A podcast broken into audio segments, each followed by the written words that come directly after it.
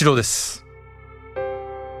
WBC にどういう経緯で至ったかなんですけど王監督が決断されてもうこれでもう僕としてはもう出ない理由がないというかね。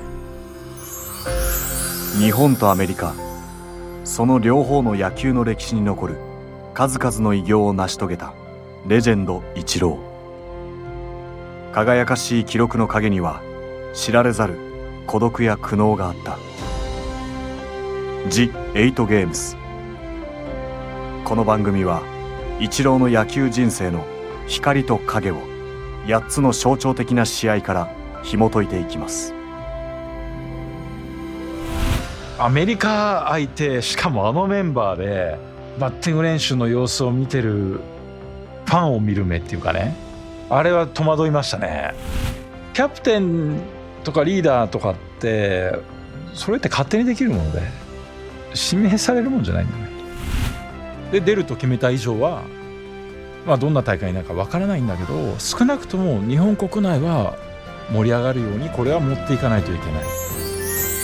今回は普段は冷静なイチローが熱いリーダーの顔を見せた WBC の舞台裏を語ります「THE8GAMES」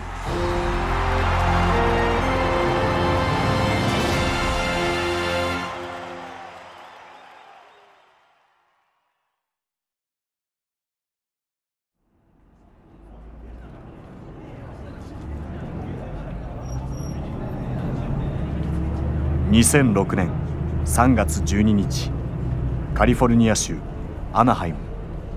日本代表のメンバーを乗せたバスが巨大な A の文字の横を通り抜けエンゼル・スタジアムに到着しようとしている。西武の松坂大輔巨人の上原浩二ソフトバンクの川崎宗則そしてマリナーズのイチローの姿が見える。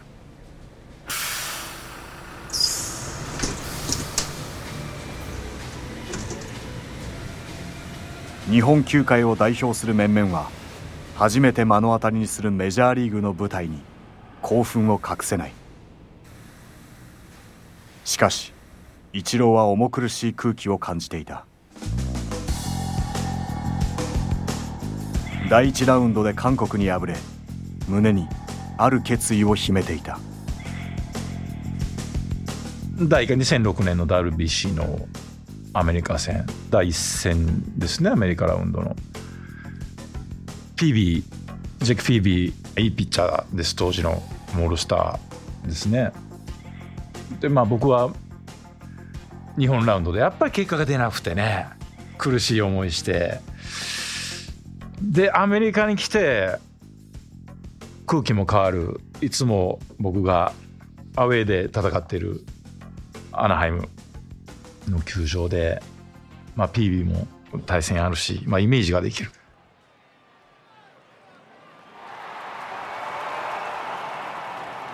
ジ・エイト・ゲームスゲーム5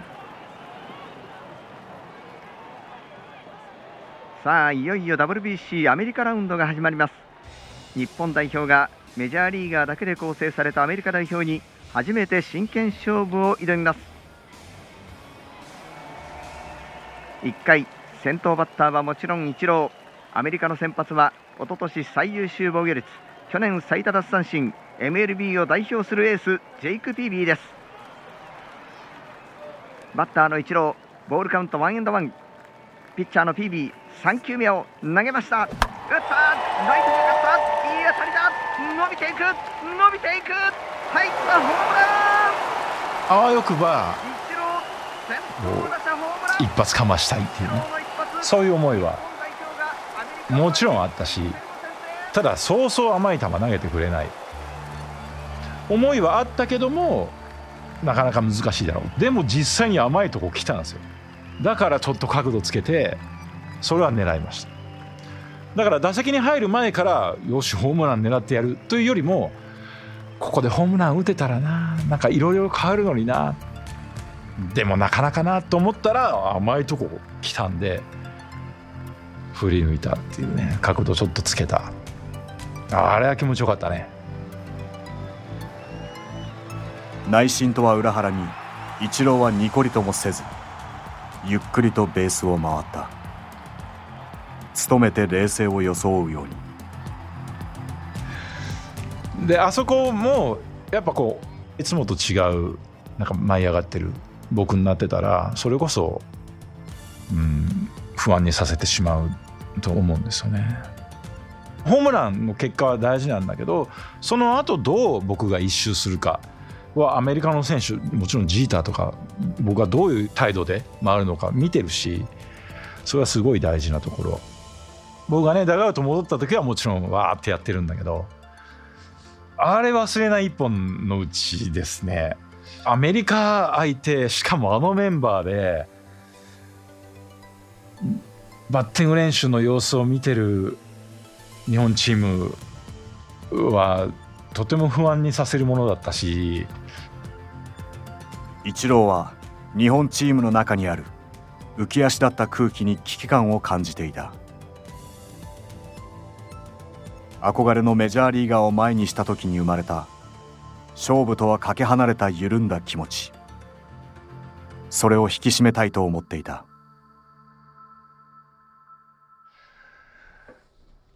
いやそれはそれやっちゃいけないんだけどなって。でもそれはそれはいまた言えないっていうのをそれ違うぞって言えないうんあれは戸惑いましたね。ファンを見る目っていうかね。日本の選手たちの。もう西岡なんてセカンド行って握手求めちゃってジーターに。ジーターも答えてくれるんだけど 西岡ってもう胸と2人でダグアウトからもうこらーってやってたんだけど、まあそういうメンバーだったんですアメリカは。本当すごいメンバーだったから、まあそれで結局負けちゃうんだけど、うん、まあでも、あのやっぱアメリカに勝ってなんぼっていうところが日本野球にとってはね、あったんで、最後、まあメキシコが勝ってくれて、遊園地遊び行ってんのにね、前の日。アメリカに勝ってくれて、僕らがまあ進め、決勝ラウンドに進めたんだけど、まあ、ケチのつく勝ち方っていうかね、っていうのもわかるし、まあ、でも、ルール、ルール上そうなってんだから、まあ優勝だと思うんだけど、だからこそ第2回はもう絶対に出る。もうここに迷いはないですよね。あもちろんその、選抜されるその状態にないといけないというのは、まあ、1回目の試合後にインタビューで答えるわけですけど、それは大前提ですよ、もちろん。イチローはなぜ日本代表として WBC に参加することを選んだのか。そこにはイチローならではの頂点へのこだわりが関係している。そういう大会が予定されてると。MLB からオルザって選手間の偉い人、まあ、こういう大会があるんでぜひその盛り上げてほしいというのが最初だったんですね。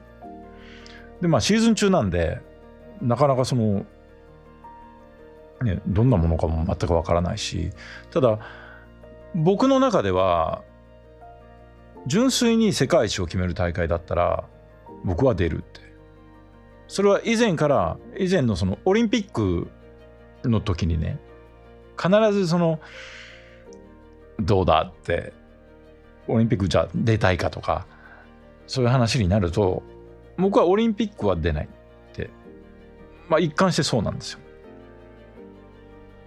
それはなぜかというとオリンピックでの野球で勝っても世界一ではないからという理由ですね。ある条件をつければ例えばじゃあ何歳以下とかね。プロ以外とか。ある一定の条件のもとでそれは世界一というのができるんですけどそれがない限りは出る理由がない。でも WBC はその可能性がある。メジャーの選手も。ねもちろん参加するし。だったら出たい。だけどどんな選手が出るかもまあ分からないしじゃあ誰が指揮を取るかとかね。迷いました。実際やっぱ結論はすぐあじゃあいいですよとはならなかった。でも王監督が決断されてもうこれでもう僕としてはもう出ない理由がないというかね。その決断で王監督が声をかけてくれるなら出ない理由がない。で出ると決めた以上はどんな大会になるかわからないんだけど少なくとも日本国内は盛り上がるようにこれは持っていかないといけない。だから普段言わないことも言ったし普段見せない姿も見せたしそれはそうしないとだって盛り上がってくれないからね。イチローの考える理想のリーダーとはどんな存在なのか。キャプテンとかリーダーとかってよく表現されるんですけどそれって勝手にできるものでその指名されるもんじゃないんだよね。時間をかけてできることもあるだろうし時間かけたってできないとこにはできない。この短期で集まるチームでやっちゃいけないことの一つだと思うんですね。キャプテンを設定するというの。これやっちゃいけないです。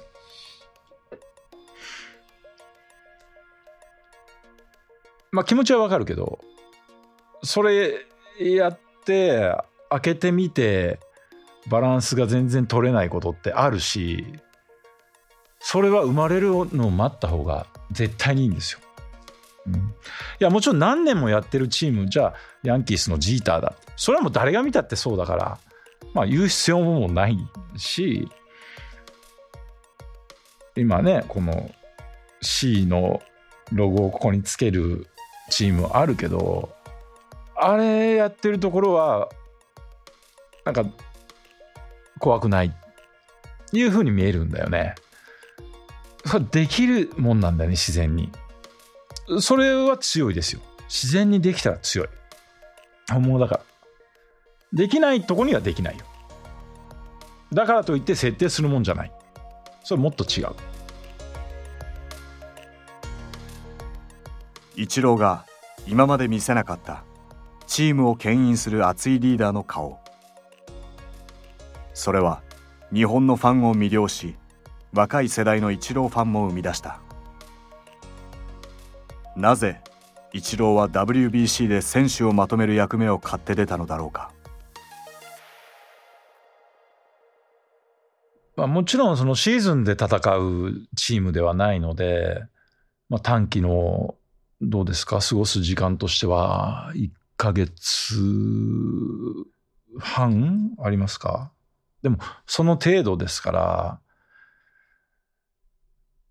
じゃあそこで何を話したとかね。そこにあんまり意味はないというか僕は僕の思いをもうぶつける。どんなその僕は覚悟で臨んでいるのかどんな気持ちで臨んでいるのかっていうのは僕の動きを見てもらえれば分かると思うしまあいまだに王監督が言うのはおっしゃるのはそのアップの時のその一発目先頭に立っていきなりダッシュした。あれを見た時にもうこれはもう触らないっていうかね。あえてじゃあ一郎引っ張っててくれよ。って言う必要もなかったっておっしゃってくれてそれすごく嬉しかったです。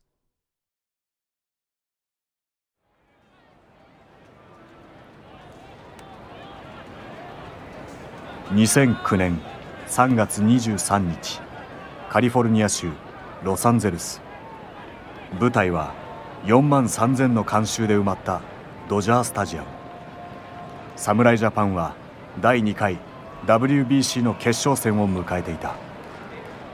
相手は韓国。ここまでイチローは極度の不振で打率2割1分1厘。日本のファンからさえスタメンを外せとの声が上がっていた。ところが最後の最後に劇的なドラマが待っていた。3対3の同点延長10回を迎えています。10回の表侍ジャパンの攻撃ツーアウトランナー二塁三塁勝ち越しのチャンス。バッターボックスにはイチロー。今大会は不振。そのイチローに対しマウンド上はヤクルトスワローズで投げています。イム・チャンヨン。イム・チャンヨンが投げた。打ったセンターへ。抜けていく。イチロー打った。三塁ランナー生還。そして二塁から岩村も帰ってきた。5点目。日本2点を勝ち越しました。イチローここで打った。それは息を飲むようなタイムリーヒットだった。イチローは韓国の守護神イム・チャンヨンが繰り出す癖のある球を見極め外角やや低めに入ってきた高速シンカーを跳ね返し日本に勝ち越しの2点をもたらした。空振り三振！ダルビッシュ吠えた！侍ジャパン2大会連続の世界一！2006年の第1回大会に続いてこの2009年の大会も見事に世界の頂点に立ちました。イチローの新たな魅力を引き出すことになった WBC しかしその重圧はイチローの肉体を静かに蝕んでいた。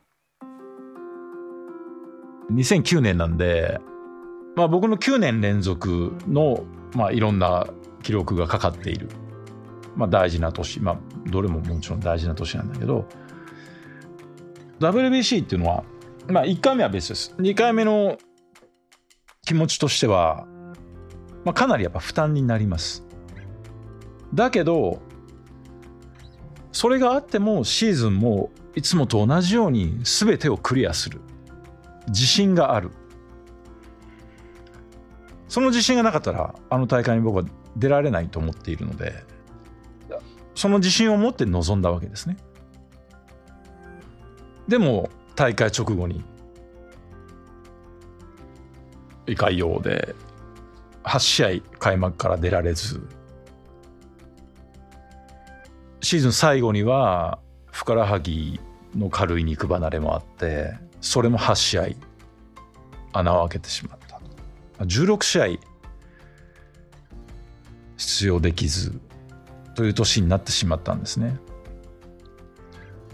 結論から言うとあの年の僕はそれに耐えられなかったということになるんですよ。評価としては。もちろんその最後の決勝のヒットあれ以上の場面はその前回2006年大会からのそのストーリーも含めてあれより僕にとって大事な打席場面っていうのはもうまあないだろうなという想像もできた。というのもありました。あれ以上の場面はもうない。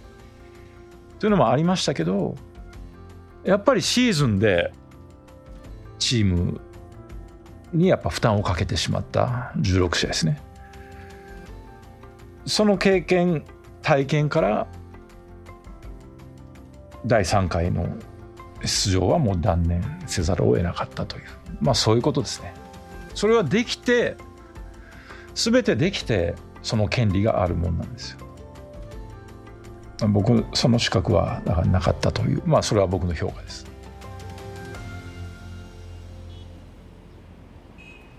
シアトルに戻るとマリナーズに新しい風が吹き始めていたマリナーズのスター選手だったケン・グリフィー・ジュニアが9年ぶりにチームに復帰したのだ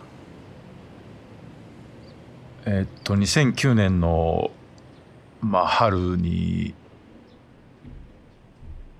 まあ、ジュニアがシアトルに戻ってきてくれて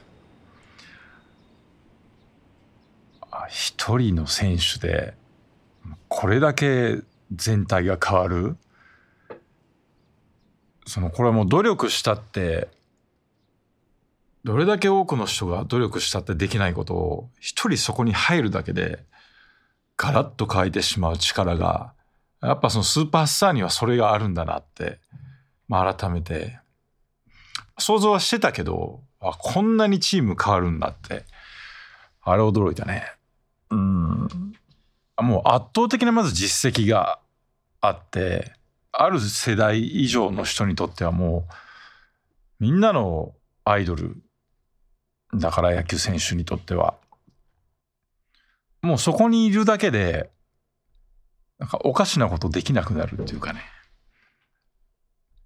感情がないわけではもちろんないんだけれどもなるべく感情を出さない。それはチームメイトに対しても出さないということをもう徹底してきたのでなんかこう笑うことが難しくなってきたロッカー内でもね。それがジュニアがああやっていじってくれることで、うん、なんかまあ本来の僕の姿がこうマリナーズのロッカーの中でも戻ってきたという感触はありましたね。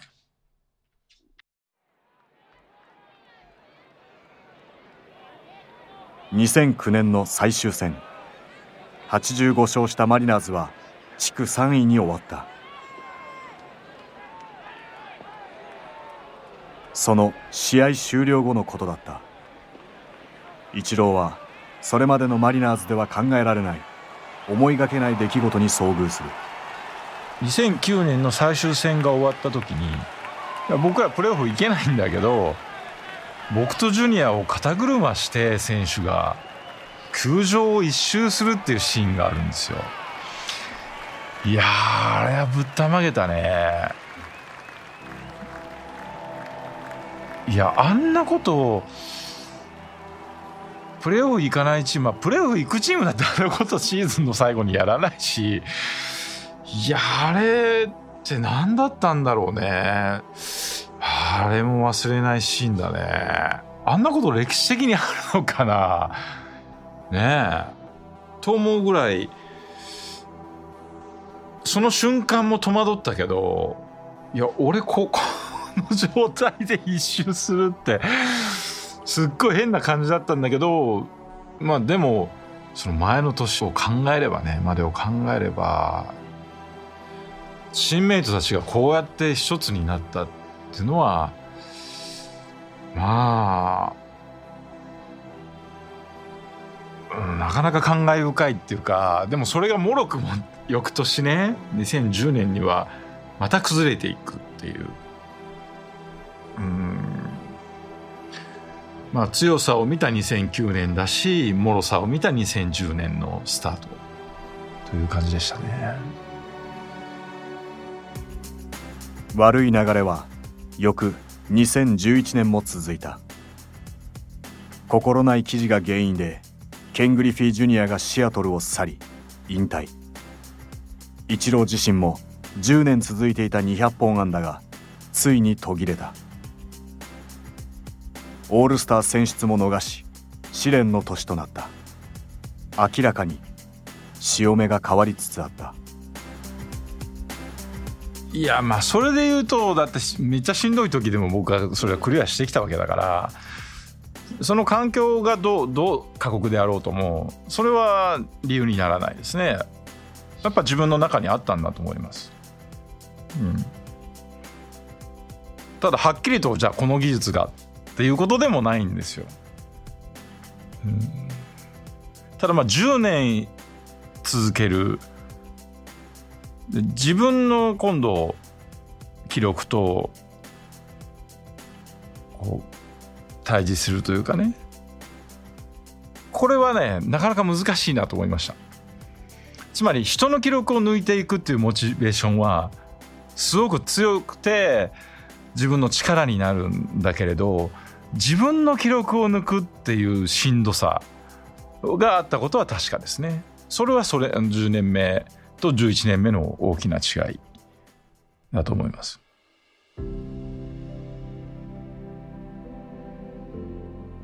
最後最終戦オークランドだったと思うんですけどシアトルでのアットシアトルでのでジオ・ゴンザレスから三振するんですけどでそれでもうそれが最終打席になったのかな確か。で球場に来てくれてたファンも、まあ、そんな数は多くなくてパラパラパラパラって拍手が起こったんですよね。それはまあその10年11年目できなかったことへのまあでもそのトライしたことへの数少ない温かい拍手だったっていう記憶があってやっぱり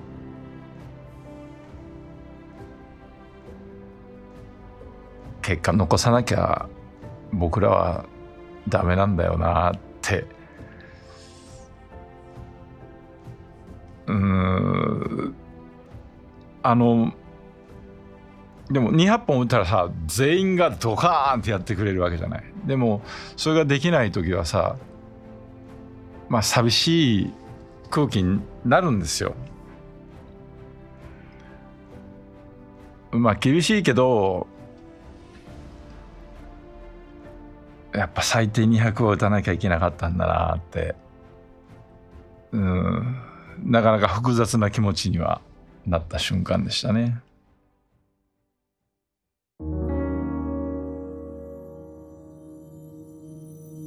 そして迎えた2012年。38歳になったイチローの調子は上がらず守備も打撃も衰えを指摘されるようになっていた。地元の記者はブログにこう書いた。悲惨なほど成績の悪い38歳が将来を担う若い選手を犠牲にして試合に出続けるのを見たくない。12年のシーズンは、まあ、僕が5年契約の最終年。で、えー、まあオールスターの前までで、えーまあ、チームの状態良くなかったんですよねその年も。でそれで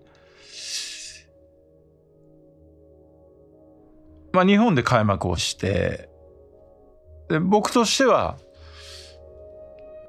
まあ、開幕戦で4本ヒット打ったよね確か東京ドーム。でなんか今年はまあいい感じでいけそうなスタートだったんだけどまあそれがもろくも崩れそれで、えー、代理人を通じて、まずそういう気持ちだと。まあ、ただ、そんなことで じゃあどうぞとはなかなかやっぱならないわけでね。これはもう直接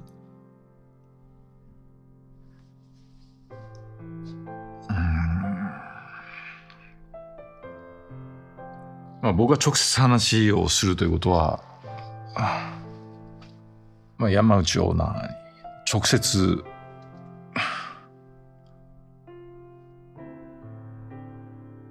連絡をすると。いう意味ですから。まあ、ある方を通じてコンタクトを取って。僕の思いは伝わりました。ただそれでも今すぐという話ではなかったんですよ。でいや僕としてはもう一刻も早くじゃないとグラウンドに立てないというかもう一度直接お話をしました。山内もなってやっぱ去るものは追わないですよ。あそこはなんかね、日本人の、うん、なんかね、説得とかないですよ。でも後に聞くところによると、それはそれはもう悲しまれたって聞きました。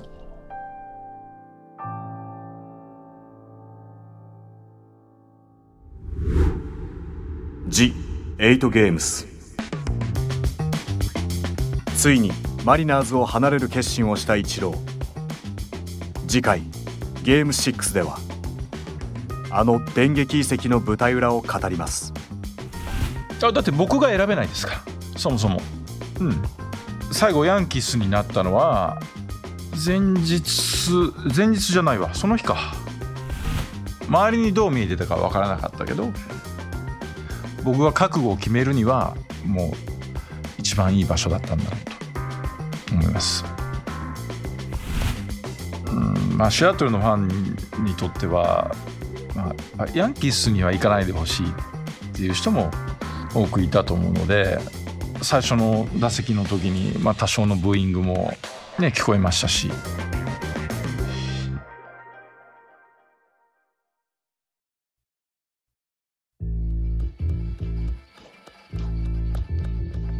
ワンダリーがお送りした「イチロー・ジ・エイト・ゲームス」第5話。ナレーション山田孝之。声の出演節丸雄一。グレッグ・マーフィー越村智和。杉岡しおり音楽川田俊介。尾上正幸サウンドデザイン松田裕樹。プロデューサー鈴木豊弘草加聡尾崎昌司加藤隆シニアプロデューサー越山剛小西慶三渡辺佑エグゼクティブプロデューサー柴田修平プロデュース博報堂 DY メディアパートナーズ制作シャララカンパニーワンダリーのコンテンツとしてお送りしました。